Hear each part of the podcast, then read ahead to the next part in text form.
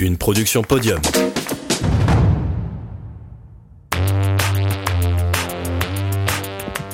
Bonjour à toutes et à tous.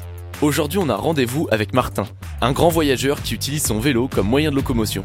Il nous raconte comment il a pris goût au voyage itinérant, son dernier voyage à travers l'Europe, et nous dévoile aussi sa prochaine aventure, l'aventure en roue libre. Préparez-vous à voyager avec lui, son histoire de sport commence ici.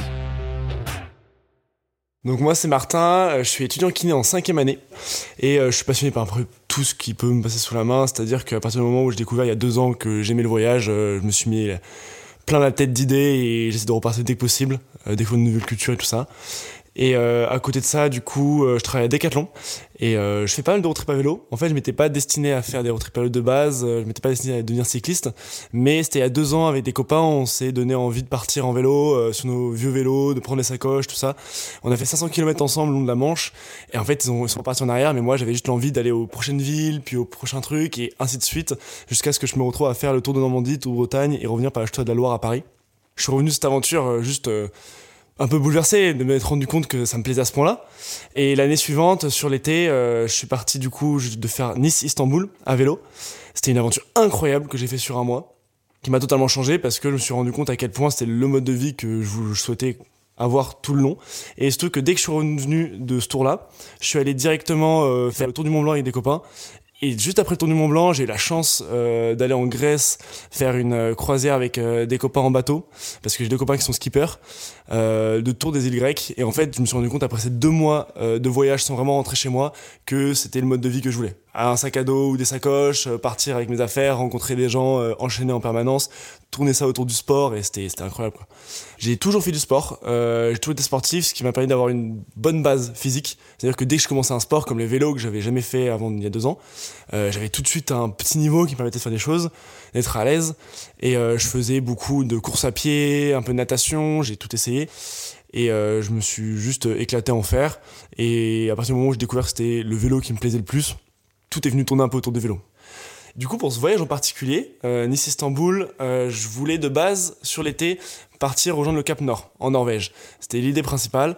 Euh, mais avec le Covid, la frontière était fermée. Et en fait, deux semaines avant, j'ai totalement basculé. Je me suis dit, quel est le point le plus loin en Europe que je peux atteindre en un mois? J'avais 30 jours fixes. Et je me suis dit que ça serait Istanbul.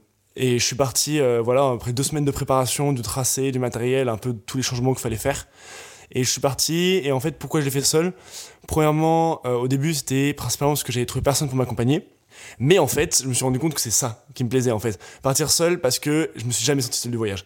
C'est-à-dire que j'ai croisé d'autres cyclistes avec qui j'ai partagé plusieurs jours de vélo, donc on a vécu des aventures folles ensemble. Euh, j'ai rencontré beaucoup de gens, c'est-à-dire que tous les soirs j'étais accueilli, presque. Euh, j'allais parler aux gens du coup dans leur jardin ou en terrasse et le contact se faisait hyper facilement. Je me demandais juste est-ce que je peux poser votre tente dans votre jardin par exemple? Et euh, cinq minutes plus tard je me retrouvais à table, j'étais accueilli pour la soirée, le lendemain matin on se disait au revoir avec les larmes aux yeux et il me faisait filer des sacs de nourriture ou des cadeaux, enfin c'était des, des expériences incroyables et c'est pour ça que maintenant sur ce genre d'aventure je pense que je partirai toujours seul et quand l'occasion se présente, je partagerai la route avec d'autres cyclistes parce que euh, avoir un groupe dans une aventure pareille, c'est quand même super fort. Je me suis régalé au niveau du paysage, je me suis régalé euh, au niveau de la nourriture, tout ça, mais ce qui m'a marqué, et c'est vraiment les rencontres que j'ai fait là-bas. C'est de me dire que euh, beaucoup de gens me disaient pourquoi est-ce que tu veux aller à Istanbul, pourquoi tu veux traverser les Balkans, c'est pas les choses qui les, attiraient. Mais au final, quand j'ai raconté les histoires que j'ai vécues là-bas, mes amis étaient tous là en mode mais moi aussi je veux rencontrer ces Serbes qui t'ont accueilli de cette manière. Et j'ai eu plusieurs belles rencontres. Euh, il y en a une qui me vient là à l'esprit, c'est euh, Sayo. Euh, du coup, c'est un fermier euh, bosniaque qui m'a accueilli. Alors en fait, je suis arrivé en Bosnie euh, sans savoir que j'avais plus avoir de connexion internet et euh, de, réseau pour les SMS. Donc j'étais coupé de tout, je connaissais pas la monnaie, euh, je savais pas où aller, où dormir, où trouver à manger. Et du coup, après quelques heures de route en Bosnie, sur un paysage magnifique, je suis arrivé à cette petite ferme et j'aurais demandé, comme d'habitude, si je pouvais poser ma tente. J'ai vite compris qu'on allait communiquer principalement par geste. Et assez rapidement, du coup, j'ai posé ma tente, je les ai rejoints sur une petite terrasse, un truc très simple, très béton, euh, avec euh, très peu de décoration. Euh, juste par geste, on a passé une soirée incroyable, en fait, très forte. Sayo, vraiment, était tellement à fond avec moi qu'il voulait prendre son tracteur et partir avec moi jusqu'à Sarajevo, quoi. Enfin, c'était vraiment une rencontre marquante pour nous deux. Et le matin, en fait, ce qui m'a vachement fait rire, c'est que le matin, donc tous les fermiers du coin sont arrivés à 5 heures pour bosser dans la ferme. Sayo était là. Et en fait, tous les fermiers criaient des différents points de la ferme Sayo, Sayo, Sayo comme si en fait ils étaient un enfant qui avait besoin d'aide pour en fait se moquer de moi. Et se moquer en fait de Sayo qui était hyper protecteur avec moi. Et il y avait quelques fermiers qui venaient me voir et qui me disaient Sayo is crazy, Sayo is crazy euh, parce que parce que j'étais là quoi. Qui était fou de moi et en fait cette rencontre m'a vachement marqué. Voilà, c'est, on, je regarderai jamais contact avec lui parce qu'on a aucun moyen de communication. Mais en même temps, je me rappelais toujours de ce mec qui m'a accueilli. Et il y en a eu quelques-unes comme ça. Il y a eu le même jour, enfin le lendemain du coup matin, je roule pareil euh, sans aucun internet. Euh, je sais pas où je vais manger et du coup je m'arrête sur une terrasse euh, d'une petite maison et je demande euh, c'est où le prochain supermarché ou c'est où le prochain restaurant. Et par un geste le mec m'a directement dit de m'asseoir et je me suis retrouvé pareil avec une tablée magnifique à manger et je suis reparti avec des, grosses boîtes pleines de fromage du coin et tout. Et alors qu'il me fait visiter toute la ferme enfin c'était génial.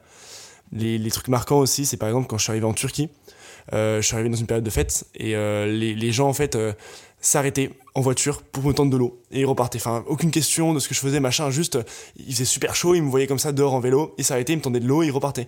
Et il y a une fois, je me rappelle, où j'étais vraiment dans le dur physiquement, c'était en fin de journée, j'avais un objectif en tête j'étais dans un endroit qui était très vallonné, j'étais épuisé, j'avais plus d'eau depuis un moment, il faisait super chaud. Et juste comme ça, une voiture qui s'est arrêtée, qui m'a tendu une bouteille d'un litre 5 fraîche, fraîche quoi. Et ils sont repartis direct sans rien demander. moi j'ai presque les larmes aux yeux. Enfin, j'étais si heureux d'avoir de l'eau, tu vois, et c'était si bon. Et pareil, euh, ces Turcs qui, euh, juste parce que je m'arrêtais à l'ombre, à 16h de l'après-midi, m'ont dit de venir chez eux, m'ont cuisiné euh, à 16h une grande tablée juste pour moi et je me suis juste régalé quoi. Et c'était tout le temps ça, tout le temps ça, tous les jours. En fait, vu que j'avais 30 jours pour voyager. Je m'étais fixé en moyenne 100 km par jour, parce que c'était un voyage de 3000 km à peu près. J'avais une moyenne de 100 km par jour, sachant que euh, j'ai fait trois jours de pause, donc à Venise, à Sarajevo et à Sofia.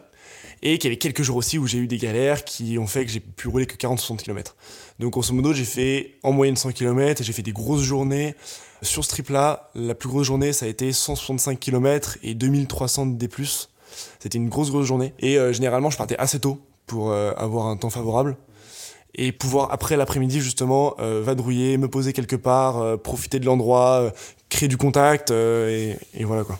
Donc je préférais commencer à rouler vers 7h30 et m'arrêter vers 17h. Et après, c'était du voyage, donc c'était du plaisir. C'est-à-dire que je pouvais me faire une grosse pause du midi si l'endroit était sympa. Je pouvais m'arrêter plusieurs fois, même pour visiter du coup des mosquées, des églises sur le chemin, voilà. Mais je suis arrivé en temps en heure. Suis même pas mis un petit détour sur la fin, ce qui était un vraiment super parce que du coup j'ai pu profiter de Istanbul pendant 4 jours. Et euh, j'ai pu faire mon retour après. Euh, bah, ça m'a un peu brisé le cœur de prendre l'avion euh, après avoir fait tout ça en vélo de, de voir défiler les kilomètres en seulement 3 heures. Mais j'ai pu rentrer en France et puis pouvoir enchaîner du coup sur la suite directement. La suite du coup c'était le Tour du Mont Blanc à pied avec deux copains. On l'a fait en 7 jours et du coup c'était c'était que du plaisir quoi. C'était euh, entre copains à faire des rencontres euh, sur le sur le chemin avec d'autres français puis les croiser un jour puis les recroiser deux jours plus tard et du coup dire ah vous avez dormi où entre temps qu'est-ce que vous avez fait? Qu'est-ce que vous avez vécu?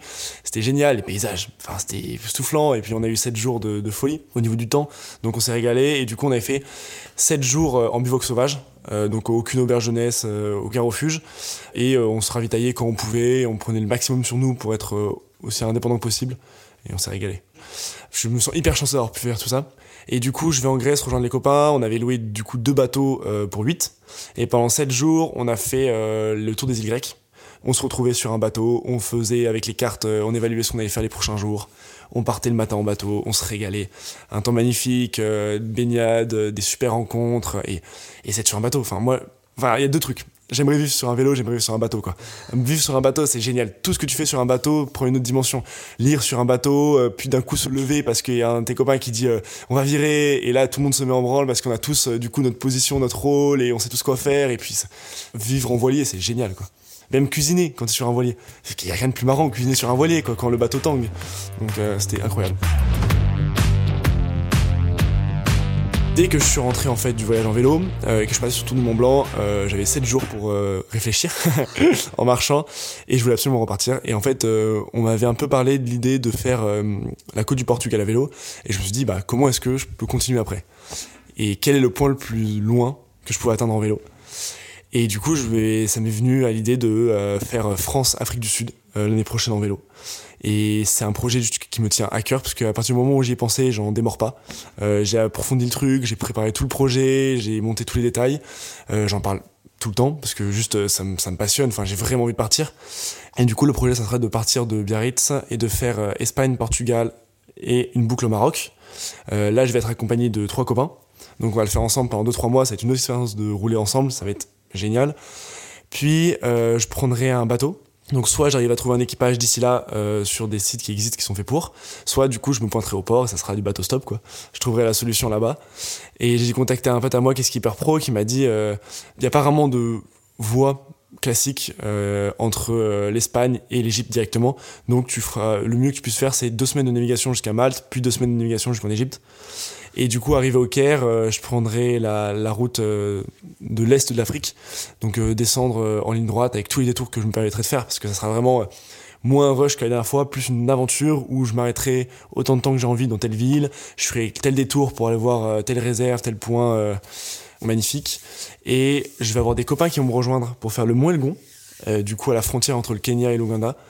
Euh, je vais avoir euh, sept euh, copains qui vont me rejoindre, donc ça va être incroyable. On va faire un trek en autonomie aussi pendant. Euh, on sait pas encore si on le fait en 5 ou 8 jours, enfin, ce genre de période, mais en autonomie. Genre ça va être sac à dos de 70 litres et toute la nourriture dedans et vraiment dans la forêt à galérer et à s'en sortir quoi.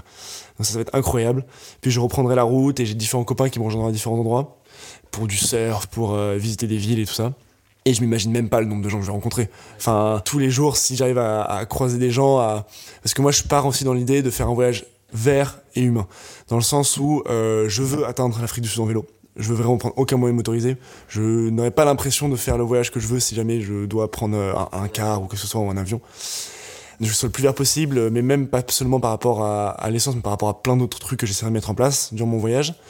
Et humain, parce que euh, ce qui m'a marqué dans mon dernier voyage, c'est les rencontres et ce qui a marqué les gens autour de moi, c'est les rencontres que j'ai fait aussi. Donc j'ai envie d'aller vers les gens, de pouvoir les filmer, ces rencontres, donc de poser la GoPro sur la table, ou si, comme ça m'est arrivé cet été, j'entends des histoires incroyables de ces personnes-là, leur proposer de les filmer avec la GoPro 2-3 minutes pour les qu'ils en parlent et pour après euh, voilà les mettre sur Instagram mettre sur YouTube euh, et que les gens la prochaine fois qu'ils pensent à ces pays-là ils penseront pas au côté euh, ou juste euh, documentaire animalier, ou juste euh, ce qu'ils ont vu à la télé, ou euh, les news, ou la petite histoire qu'ils ont entendue, ils penseront aux rencontres que j'ai fait.